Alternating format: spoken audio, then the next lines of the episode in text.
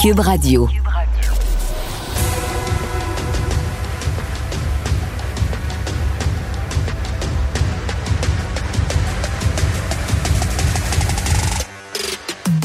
Rentable, fiable, innovant, innovant, innovant.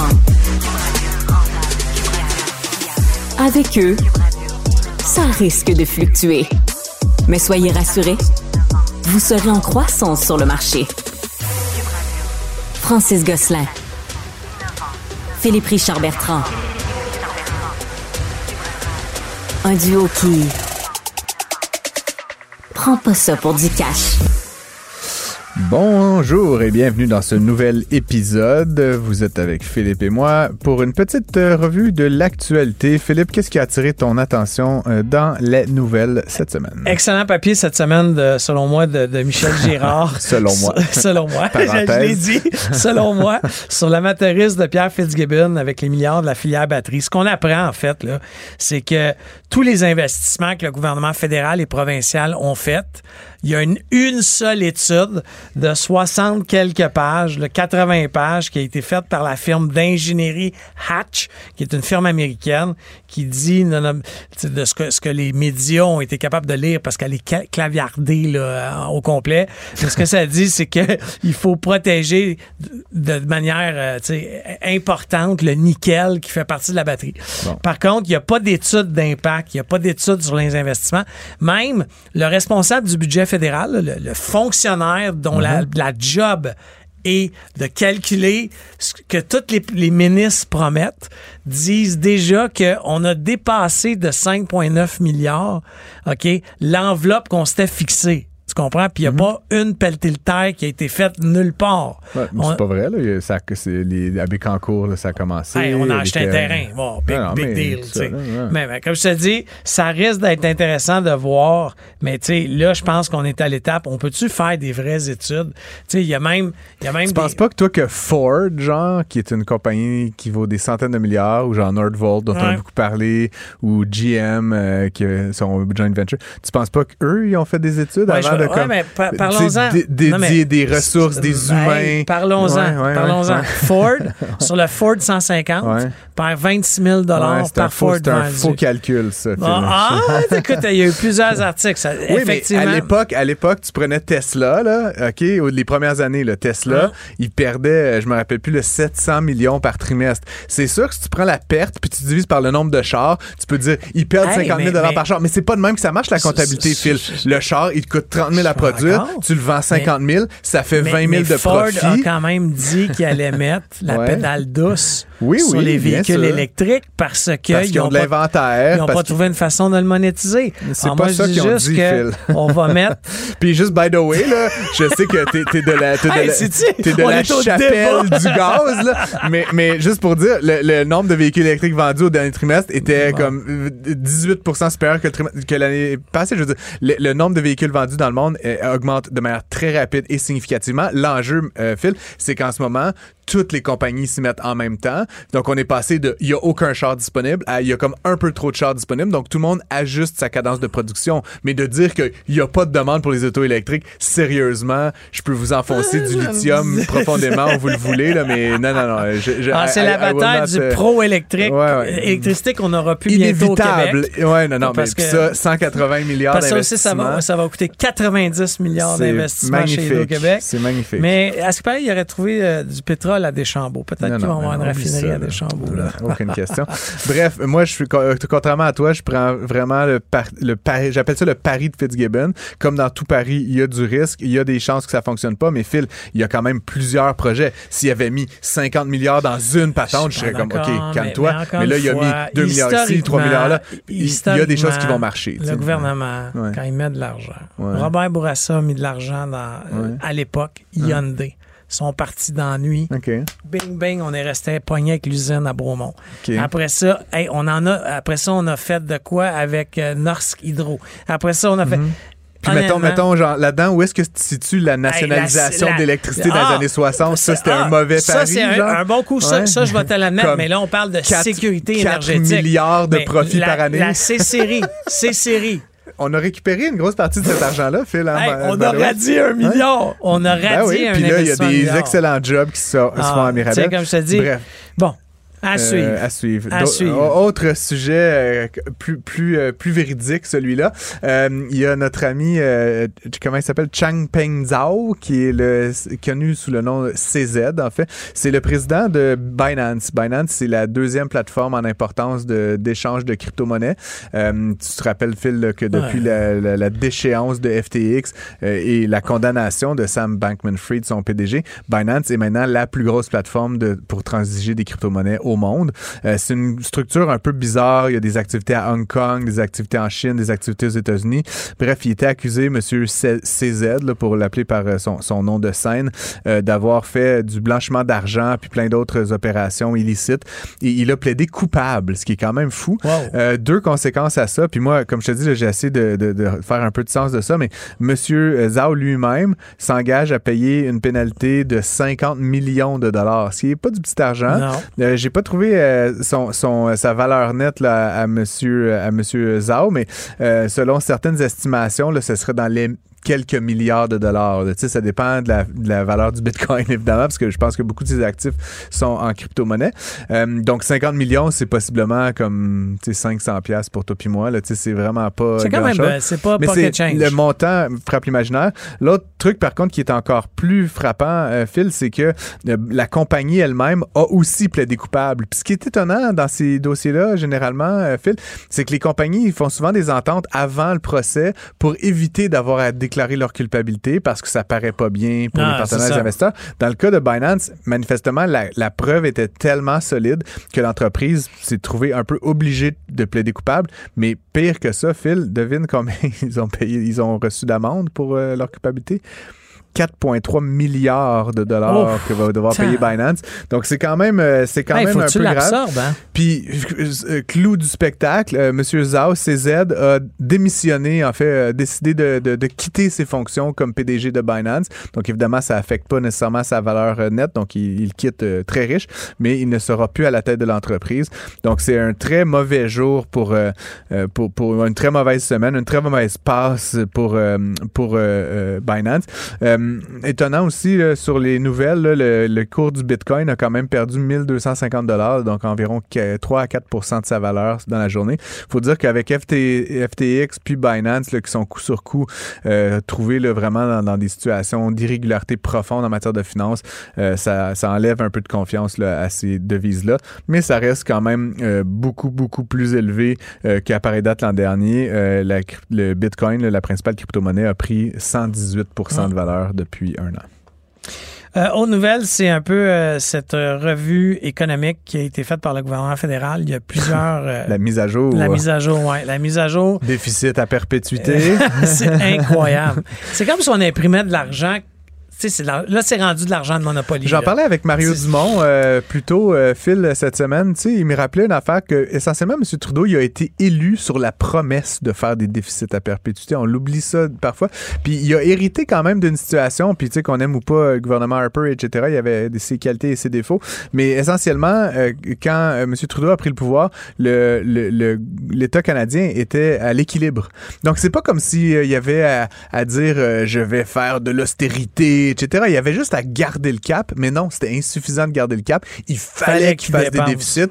Est arrivé en plus de ça la COVID, et depuis, ben, il est complètement accro là, à la dépense publique. Moi, écoute, en- à court terme, c'est bien le fun. là. ça fait un peu d'argent à gauche, à droite pour le logement, pour euh, les programmes sociaux, pour toutes sortes de patentes. Mais éventuellement, Phil, cet argent-là, il va falloir qu'on le rembourse ou ben non, qu'au moins qu'on assure le service de la dette. Puis comme il n'y a pas de croissance au Canada euh, actuellement, puis pour quelques mois encore, quelques années encore, ben, ça veut dire que ça va nous coûter excessivement cher comme dette. Donc ça, c'est de l'argent que toi, moi, puis tous les Canadiens, on paye en impôts qui va devoir euh, servir à juste payer des intérêts sur du vieux dépensé.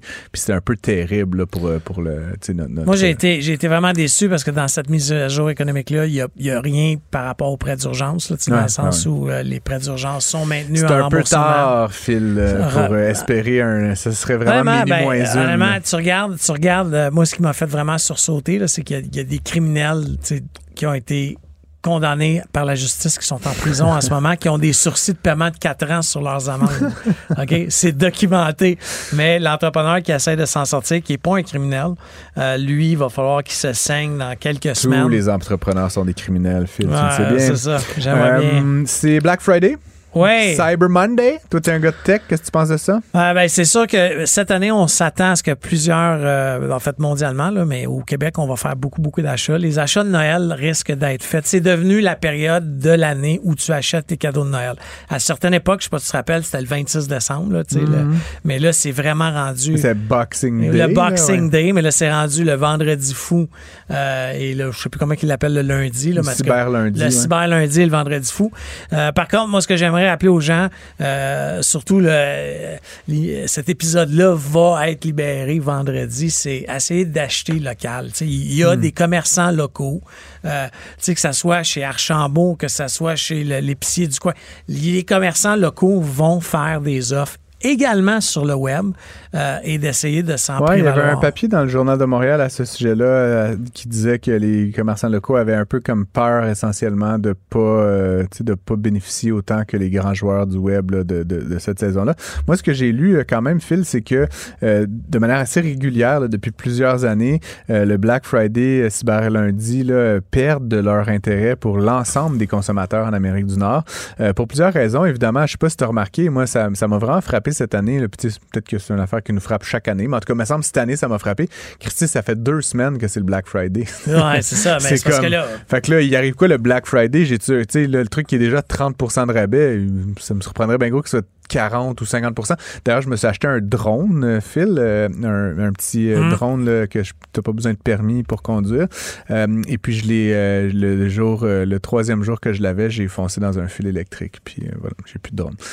Mais j'ai eu ça- un très ça- bon c'est deal. pour ça qu'il y a des permis. Non, en tout cas. Mais c'était un très bon deal que j'ai eu sur ce drone-là. Tout ça pour dire, il y a de moins en moins de- un, un- un pic dans la consommation Mm. le vendredi fou et le, le cyber lundi. Tu sais, les- l'époque là, qui va, on va sûrement encore voir des images, mais tu sais, à une époque, le monde, là, il faisait, il passait la nuit là, devant les Walmart puis les Best Buy avec des tentes, là, puis ça se battait. Là, tu te Ah, ouais, c'est moins, ça. c'est moins ça, maintenant. Euh, puis évidemment, parce qu'il y a une grosse partie de ça maintenant qui se fait sur Internet. Puis comme je dis, qui, qui se prolonge. L'autre affaire que je trouvais intéressant, c'est dans un article de Forbes que j'ai euh, consulté. Les gens sont pas dupes.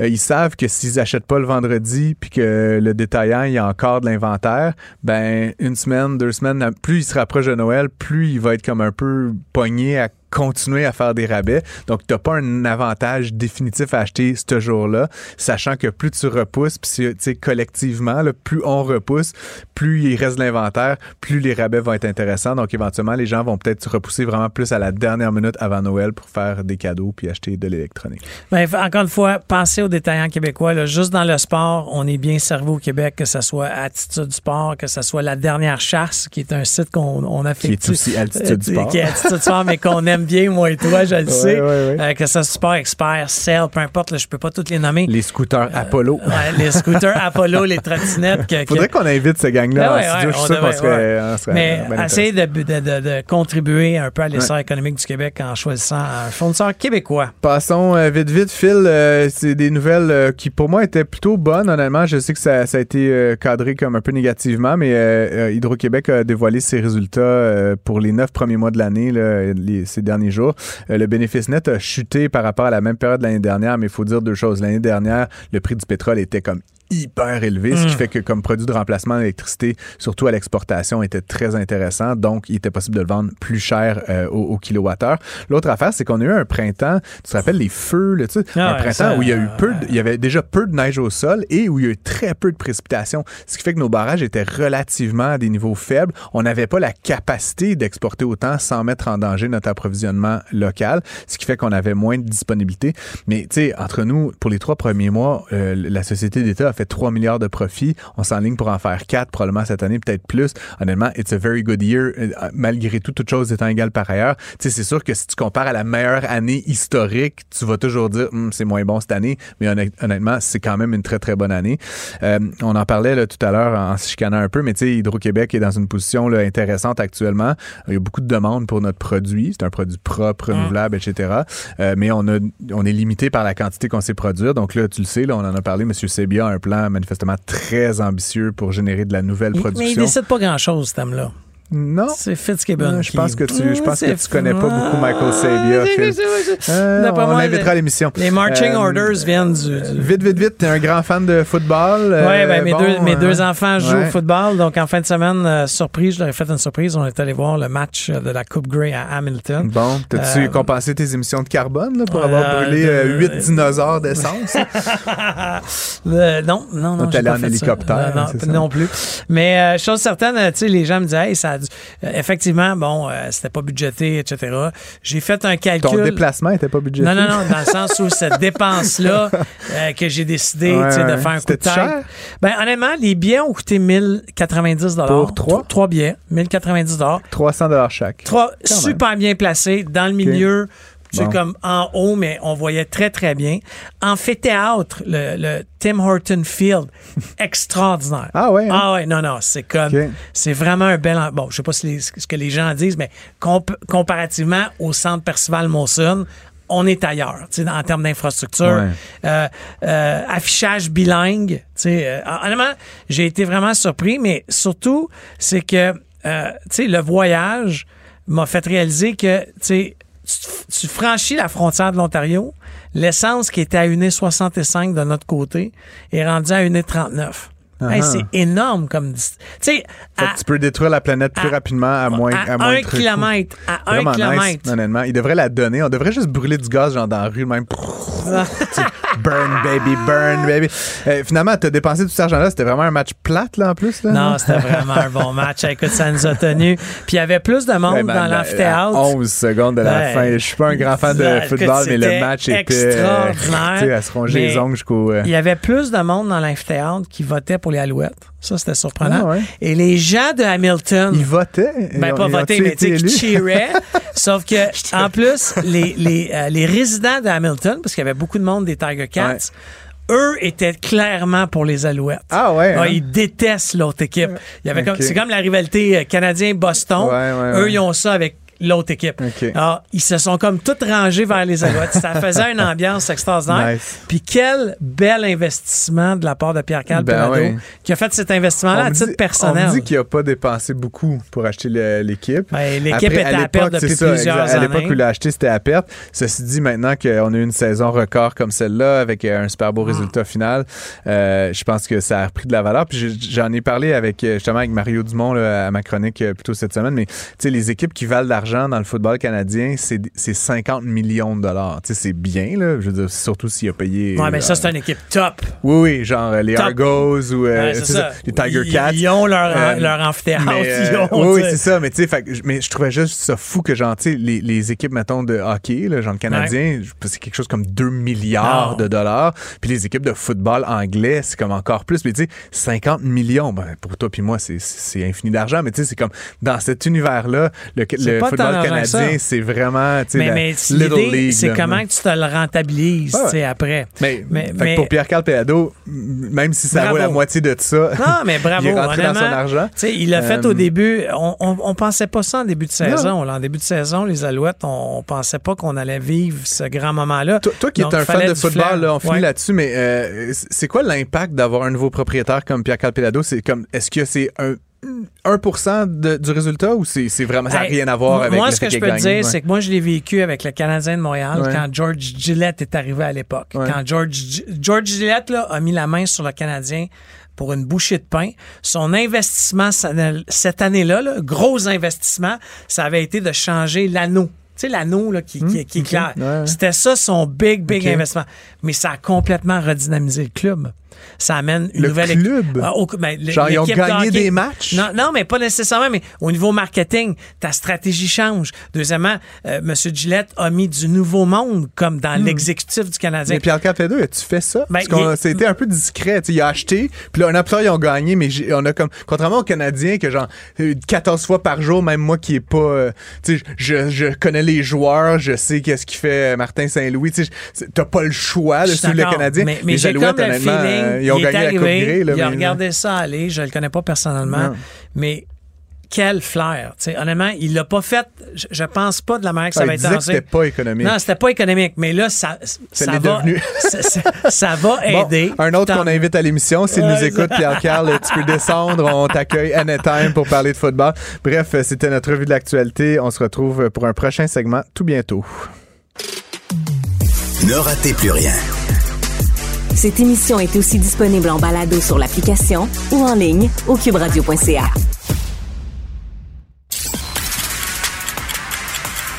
Si le temps c'est de l'argent, il faut l'investir là où il y a de la valeur. Vous écoutez Prends pas ça pour du cash. Pénurie de main-d'œuvre, marque employeur, rétention des employés, mobilisation du monde. Es-tu mobilisé, Philippe? Très. Richard Bertrand? On voulait parler de ça. C'est évidemment un des sujets qui reviennent un peu en boucle à l'émission, mais avec euh, différents angles. Euh, pour en parler, on a le plaisir de recevoir pour une deuxième fois. Ça commence à faire un bout qu'on a l'émission. Euh, Manon Goudreau, Manon, euh, qui est la présidente directrice générale de Dada Communication. Accessoire. Accessoirement, accessoirement, qui est la euh, chairwoman, la présidente du conseil de l'Association des agences de communication créative euh, du Québec. On, on lève notre chapeau pour ce, ce bel engagement. Manon, comment ça va? Ça va très bien. Vous aussi? Oui, ça va bien, mais en fait, surtout, comment va la com? euh, comment va le marketing? Comment ça va? euh, Le marché. La, la business, là, ouais? C'est une grande question. Ouais, On va ouais, prendre mais 20 tu sais, minutes, euh, je pense. C'est bon. Premier segment, je mesdames pense et messieurs. Que, je pense que, que, Ouais. que tu as parlé de, de pénurie de talent. Mhm. Donc, c'est une industrie qui, comme bien d'autres, est, est dans un contexte de pénurie de talent, mais Mhm. on a un écosystème qui est super fragile avec tout ce qui se passe au niveau des médias, Ouais. puis de l'impact que ça, va, ça, ça peut avoir sur la culture. Donc, euh, disons que l'écosystème est fragilisé. OK.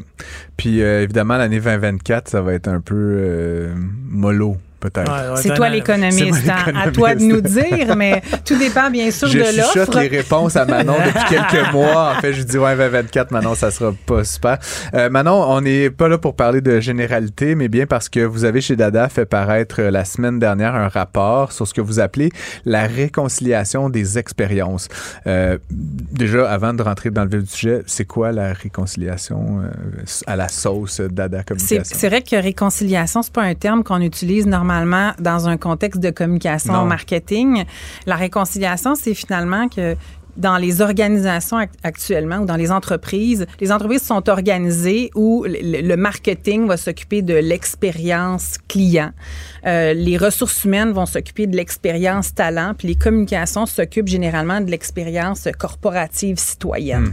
Nous, ce qu'on dit, c'est que normalement, les organisations devraient parler d'une seule voix et devraient tenter de réconcilier les messages et les expériences pour qu'il y ait un- un- une plus grande cohérence auprès de ces ces humains-là, qui peuvent porter plusieurs chapeaux.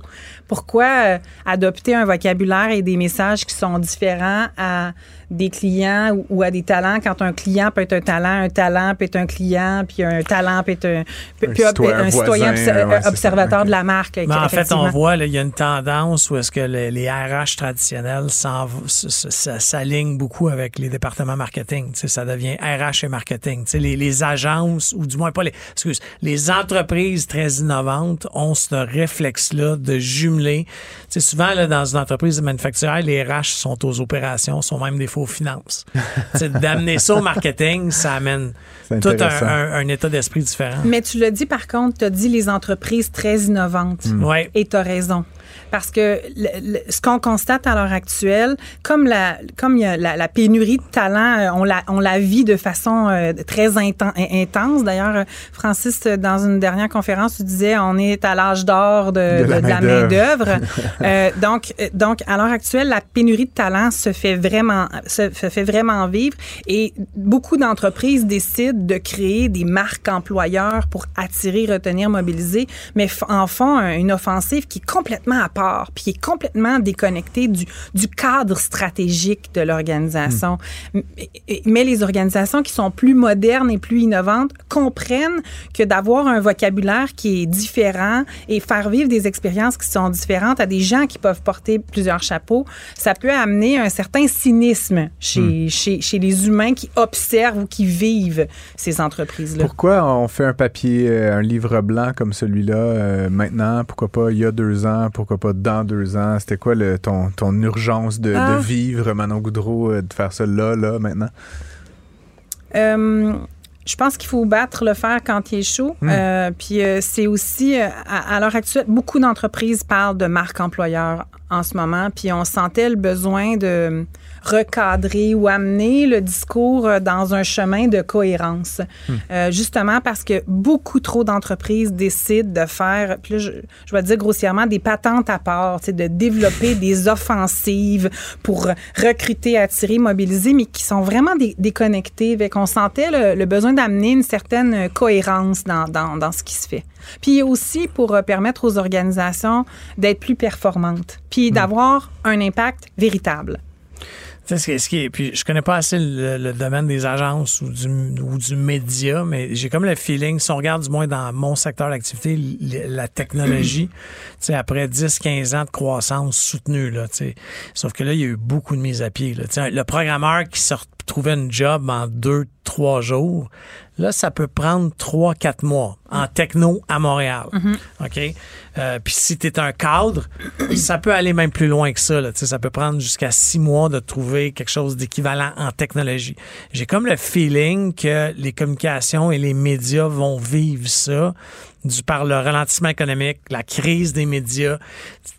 Tu sais, des, des groupes comme on fait partie nous-mêmes à C'est un Cube Radio. de malheur. hein? Non, non, non, mais, mon- en mon fait, je- je, co-animateur. pense, excuse-moi, est-ce que je- c'est une question.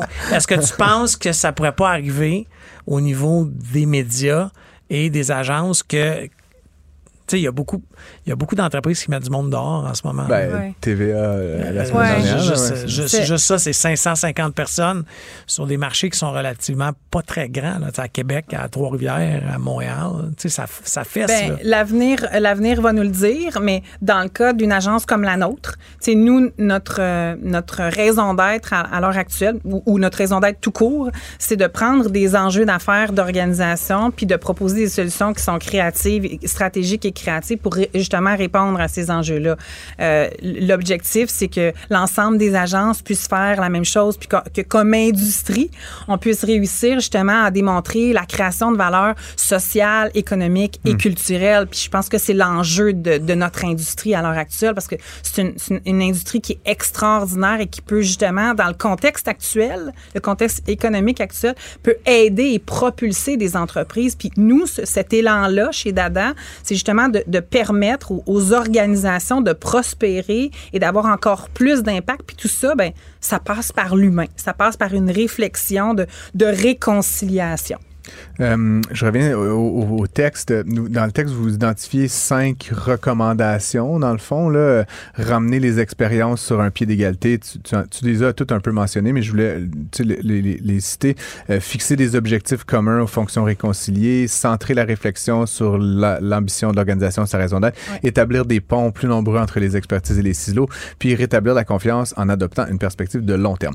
Est-ce que c'est facile de mettre ça, tu sais, parce que c'est beau écrit de même, là, mais est-ce que c'est facile de mettre ça en œuvre? Ça semble être euh, quand même ambitieux comme programme, non? Ben, c'est comme euh, manger un éléphant. On y va euh, une bouchée à la une bouchée à la fois.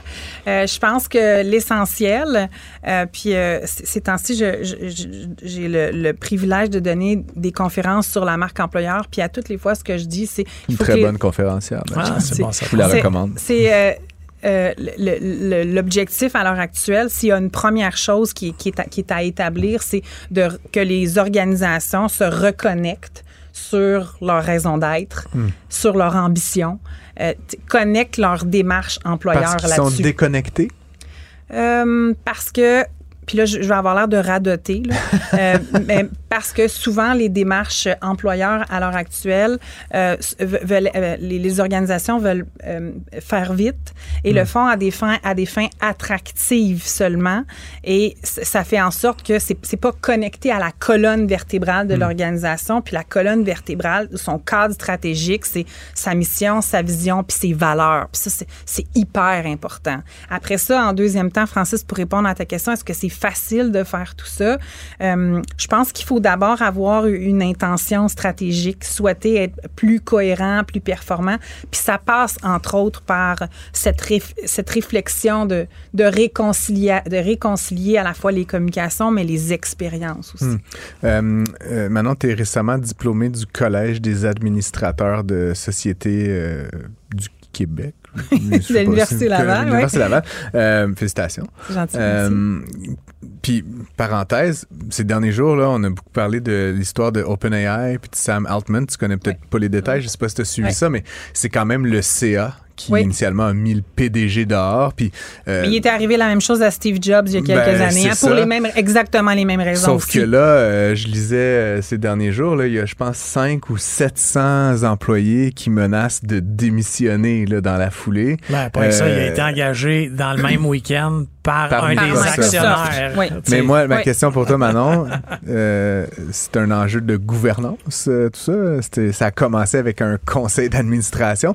Est-ce que les CA, euh, des PME, des OBNL, des théâtres, de la Caisse de dépôt en font assez en matière de RH, en matière de, de ah. réconciliation, à, à ce niveau-là, là, de justement des administrateurs? Parce que j'ai l'impression que le livre blanc s'adresse surtout à des dirigeants euh, exécutifs. Là, mais, absolument. Mais je pense que ultimement, les conseils d'administration, voire les comités aviseurs, dans, dans le cas des, des, entreprises, ont sont de plus en plus, on cherche de plus en plus des, des profils d'administrateurs qui ont ce souci-là de, de, des ressources humaines. Hein. Hmm. Dans le passé, on cherchait surtout des gens de, de finances, des avocats, euh, de, TI. Hmm. Euh, le profil RH est de plus en plus en demande, justement, compte tenu de l'importance de valoriser des métiers, euh, puis, puis, puis les défis que rencontrent les organisations à l'heure actuelle pour attirer des, des talents. Euh, donc, euh, à ta question, je pense qu'il faut être sensible. Il faut que les CA soient sensibles à l'importance de parler d'une seule voix. Hmm.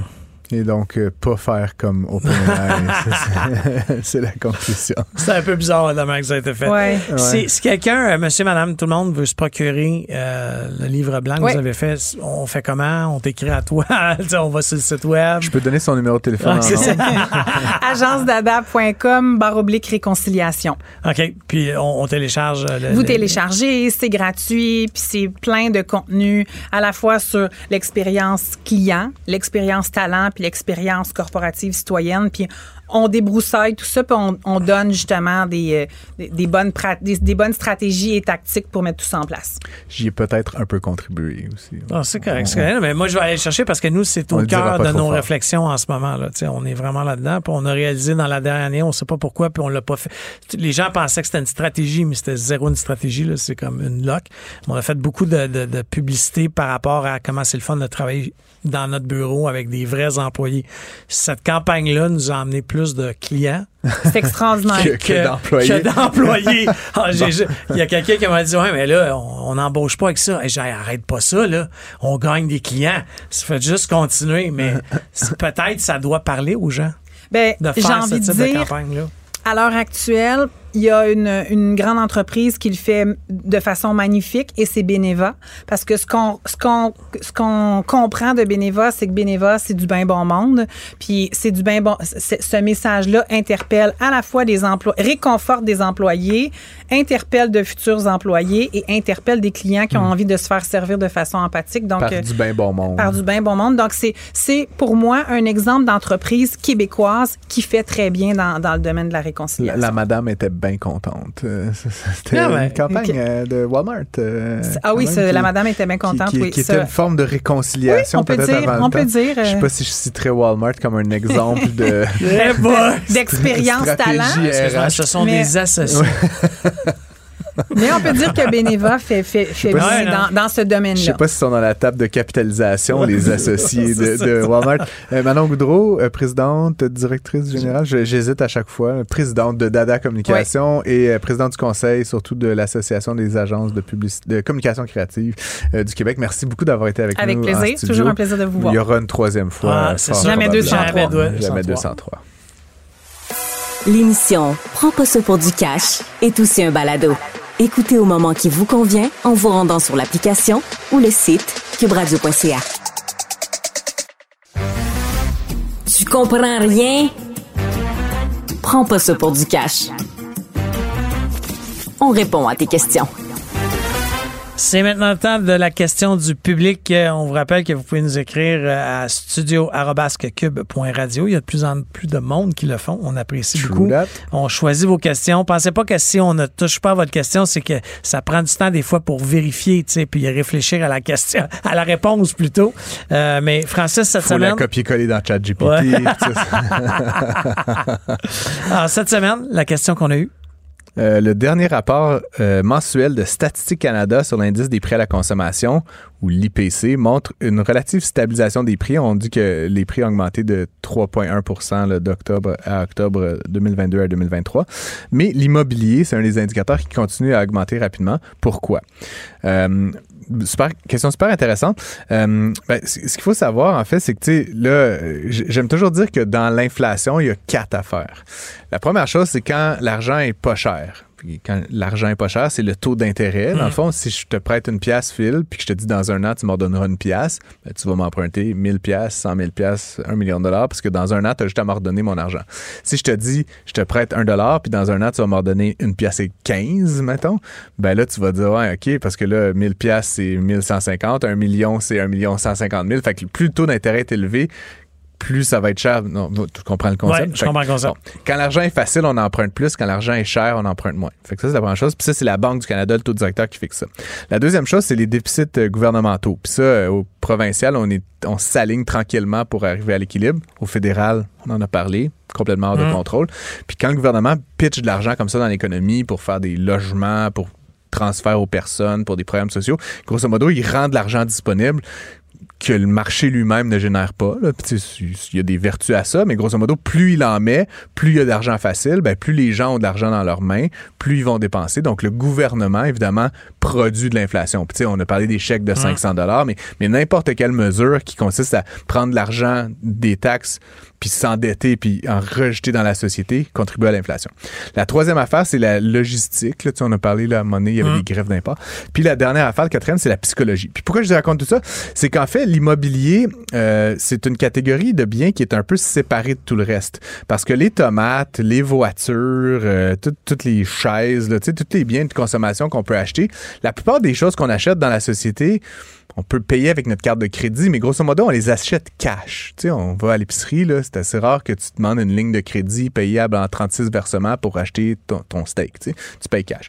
Les voitures, c'est un genre de bien mitoyen. Évidemment, tu- la plupart des gens font financer la voiture, mais tu as des alternatives. Si le taux est très élevé, tu peux acheter un véhicule moins cher, voire acheter une minoune à 3-4 000 piastres cash. Donc, tu as des alternatives. Dans le logement, pour beaucoup, beaucoup de monde, à peu près deux tiers de la population, t'as pas vraiment le choix d'emprunter de l'argent, à moins que tu aies 4 500 000 cash qui traînent dans tes poches. Quasiment tout le monde qui habite à quelque part au Canada doit faire affaire avec du crédit. Puis, tu as à peu près un tiers de la population qui est chanceuse, ou souvent plus âgée, qui a plus de dette par rapport à la propriété. Ça, on les exclut. Mais pour le reste, tu as les gens qui sont propriétaires. Ça, c'est des gens donc qui sont sensibles euh, aux variations de taux d'intérêt. Mais tu as aussi les gens qui sont locataires, qui sont indirectement sensibles au taux d'intérêt. Si le quadruplex que j'achète, Phil, il faut que je le fasse financer à 8 mais je te parie que je vais charger, tu sais, je vais vraiment mettre de la pression sur les loyers à la hausse. Si je suis un développeur qui construit des logements locatifs, puis que pour financer mon terrain, puis mon bois d'œuvre, puis mes employés, entre le moment où j'ai le projet puis le moment où je le loue, effectivement, faut que je paye 10% d'intérêt, ben je vais charger un loyer plus cher quand je vais mettre le projet Et donc, pour autant les locataires, autant les propriétaires, quand le taux d'intérêt augmente comme il l'a fait en 2022 puis 2023, ça met une pression à la hausse sur le prix de l'immobilier, puis ça fait en sorte que ce, pendant beaucoup plus longtemps que le reste des biens dans l'économie, même quand le loyer de l'argent est cher, même quand les gouvernements dépensent moins, même quand la psychologie des consommateurs est un peu pessimiste comme elle est actuellement, ce bien-là, il continue d'avoir de l'inflation en raison d'un problème d'approvisionnement essentiellement. Euh, fait que c'est ça. Puis il y avait une sous-question là, que je voulais juste vite vite faire là, avant, avant de vous quitter, mais euh, quelqu'un me demandait quand est-ce que les prix vont baisser? c'est intéressant cette question-là. Euh, jamais. c'est c'est plate à dire, mais en fait, l'affaire avec l'in- la- l'inflation puis l'indice des prix à la consommation, c'est que ça mesure l'augmentation année après année. hein. Fait là, c'est 3,1% d'augmentation. C'est moins que le 8 le 8, Ouais. qu'on avait eu, mais ça reste une augmentation. De manière générale, sauf une crise là, fabuleuse, là, très grave, les prix ne baissent jamais. Les prix augmentent moins vite. Et donc, éventuellement, la Banque du Canada a la cible du 2 là, euh, Ah, la livre de beurre va rester à 6 piastres.